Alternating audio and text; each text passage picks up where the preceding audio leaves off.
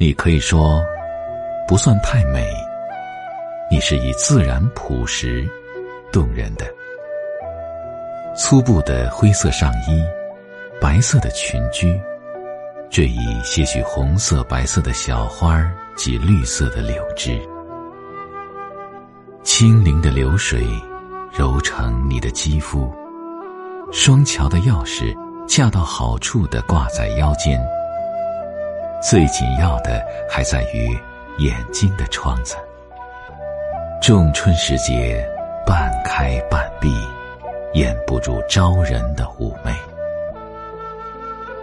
仍是明代的晨阳吧，斜斜的照在你的肩头，将你半晦半明的写意出来。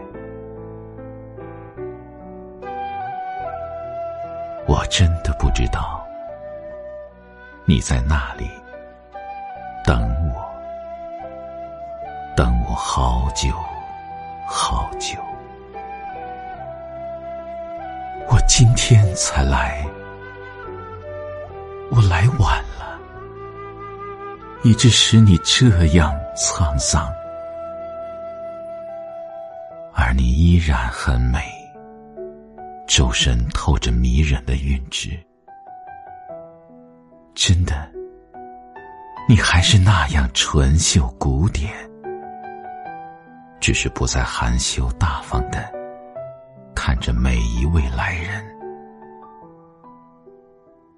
周庄，我呼唤着你的名字，呼唤了好久了，却不知你在这里。周庄，我叫着你的名字，你比我想象的还要动人。我真想揽你入怀，只是扑向你的人太多太多，你有些猝不及防。你本来已习惯的清静与孤寂，被打破了。我看得出来，你已经有些厌倦与无奈。周庄，我来晚了。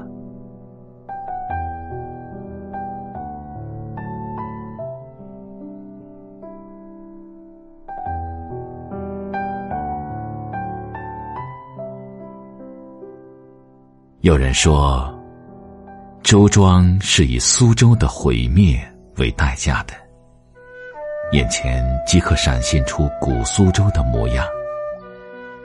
是的，苏州脱掉了罗衫长褂，苏州现代多了。尽管手里还拿着丝绣的团扇，已远不是躲在深闺的旧模样。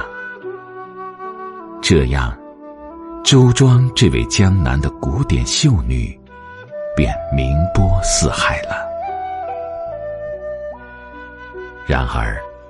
霓虹闪烁的舞厅和酒楼，正在周庄四周崛起。周庄的操守能持久吗？参加富贵茶庄奠基仪式，颇负盛名的富贵企业和颇负盛名的周庄联姻，而周庄的代表人物沈万三也名副，真是。巧合。代表富贵茶庄讲话的是一位长发飘逸的女郎。富贵，茶，周庄，女子。几个词在春雨中格外亮丽。回头望去，白显湖正闪着粼粼波光。想起了。台湾作家三毛。三毛爱浪游，三毛的足迹遍布全世界，三毛的长发沾的什么风都有。三毛一来到周庄，就哭了。三毛搂着周庄，像搂着久别的祖母。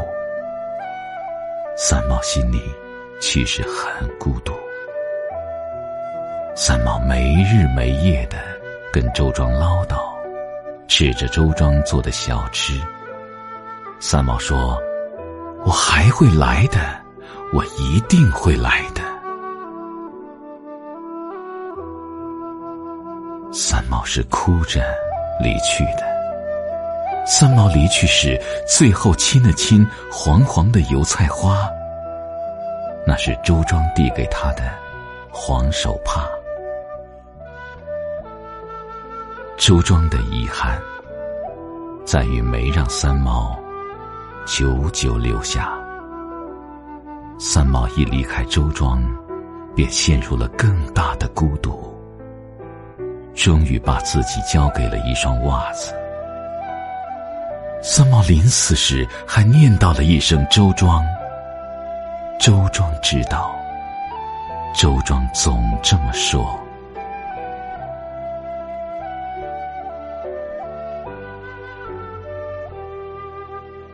入夜，乘一只小船，让桨轻轻划拨。时间刚过九点，周庄就早早睡了。是从没有电的明清时代养成的习惯。没有喧闹的声音，没有电视的声音，没有狗吠的声音。周庄睡在水上，水便是周庄的床。床很柔软，有时轻微的晃荡两下。那是周庄变换了一下姿势。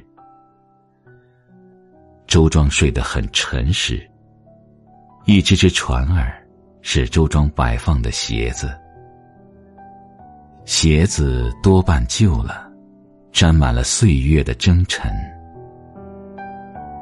我为周庄守夜。守夜的还有桥头一株灿然的樱花。这花原本不是周庄的，如同我，我知道，打着鼾的周庄，民族味儿很浓。忽就闻到了一股股沁心润肺的芳香，悠悠长长的，经过斜风细雨的过滤，纯净。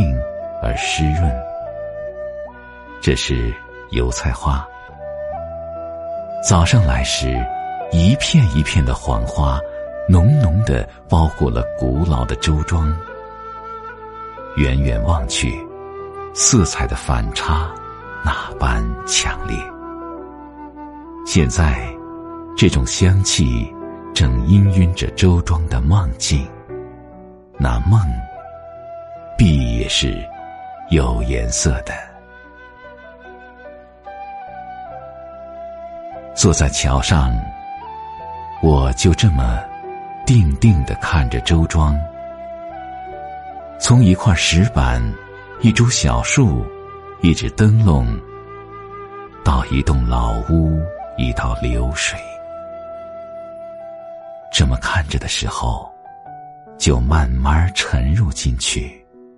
感到时间的走动，感到水巷深处哪家屋门开启，走出一位苍然老者或纤秀女子。